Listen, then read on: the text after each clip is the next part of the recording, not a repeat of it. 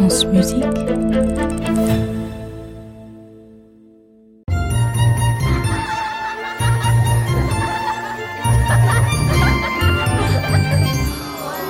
contes de la Maison Ronde, l'énigme des portraits oubliés. Chapitre 1 J'aime bien tous les styles de musique, tous. Ah, la musique de supermarché quand je vais faire les courses, la musique d'ascenseur quand bah, quand je prends l'ascenseur hein, et que je rentre chez moi, la musique de jardin public avec ses cuivres très marrants et ses joues gonflées, la musique de salle de bain parfaite pour chanter sous la douche, la musique de salle à manger, la musique de couloir, la musique de fenêtre qui s'échappe par les fenêtres et rend les rues joyeuses, sans quoi elles seraient tristes, la musique de cuisine, la musique de placard, la musique de film que je mets toujours en fond sonore quand je regarde un film, mais celle que je préfère, c'est la musique de chambre. Ah, si vous ne la connaissez pas, je vous propose un voyage à travers les siècles, à la découverte de la musique de chambre. C'est une musique très chouette. Et comme toutes les histoires très chouettes à travers les siècles, elle commence, euh, oui, forcément vous l'avez deviné, dans un château.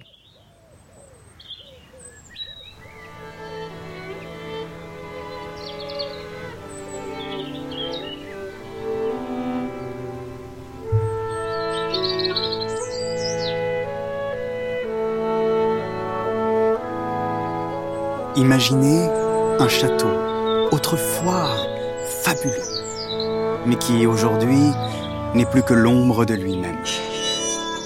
Sa grille d'entrée, piquetée de rouille, s'ouvre sur une large allée envahie par les ronces. Ces jardins, que l'on devine avoir été conçus à la française, ont laissé place à une végétation désordonnée. Et que dire de ces façades? Grignotée par le lierre. Elle donne l'impression que ce château a été oublié, que le temps s'est arrêté. Écoutez, on dirait que la mélancolie et la tristesse aiment s'y promener. Ce château serait-il abandonné? Ou bien abriterait-il une princesse victime d'un terrible sortilège et qui attendrait d'être délivrée par le doux baiser d'un prince?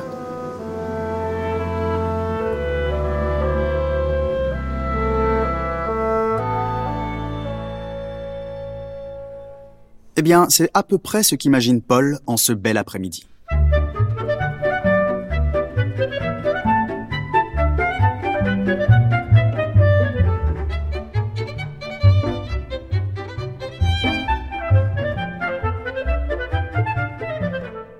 À la différence près que Paul ne souhaite pas rompre un sortilège par un petit baiser de rien du tout, mais plutôt sauver une princesse grâce à sa bravoure et à son épée. À califourchon sur un balai, une nappe attachée à son cou en guise de cape, notre héros, armé d'un roseau, dévale l'allée principale du domaine en criant joyeusement À l'attaque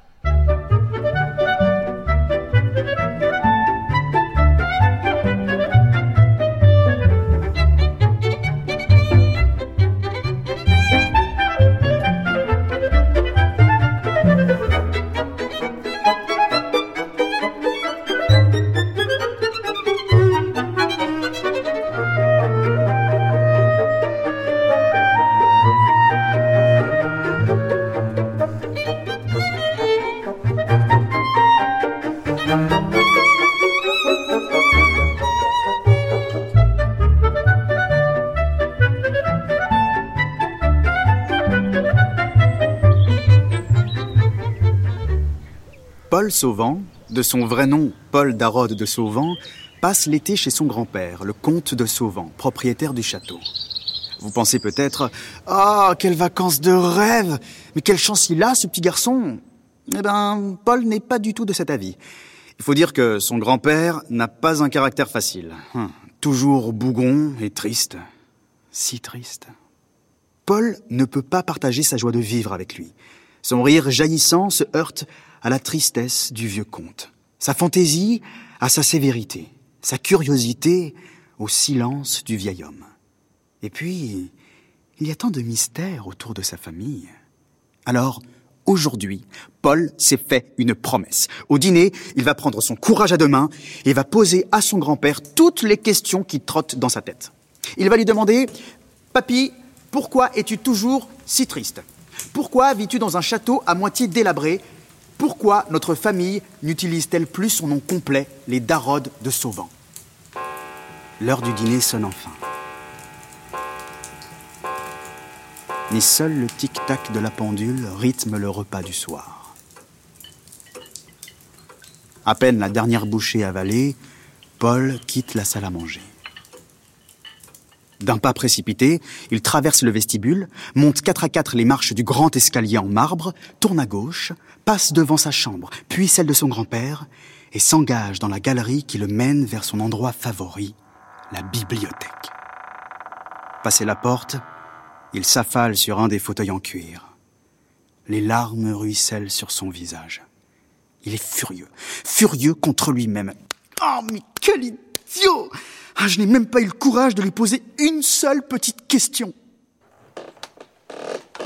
Peu à peu, les battements de son cœur se calment. Paul sèche ses larmes, puis s'avance vers une petite vitrine dans laquelle sont exposés des objets ayant appartenu à ses ancêtres. Son attention se porte sur un coffret en bois et en nacre, contenant un pistolet, puis sur une épée sur le pommeau de laquelle sont gravés deux mots en latin et en grec.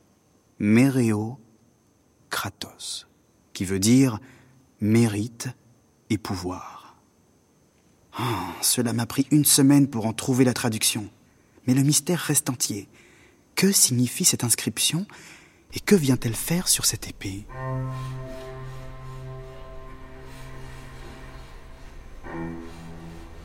Soudain, Paul est arraché à ses pensées par des bruits, ou plutôt des sons étranges. D'où proviennent-ils? De l'aile ouest? L'aile abandonnée? Oh, Quelqu'un s'est introduit dans le château? Paul saisit l'épée et quitte la bibliothèque sur la pointe des pieds. Il se laisse guider par cette étrange musique. Arrivé sur le palier du grand escalier, il ouvre doucement la petite porte qui mène à l'aile abandonnée. Et débouche sur une longue pièce, ornée de miroirs fêlés et de lustres à pampilles dégarnis. L'ancienne salle de bal. Il la traverse, faisant craquer le parquet, et toujours guidé par la musique, il s'avance vers une autre porte sur la droite. La pousse du bout des doigts. Ah la porte s'ouvre sur une scène qui laisse Paul bouche.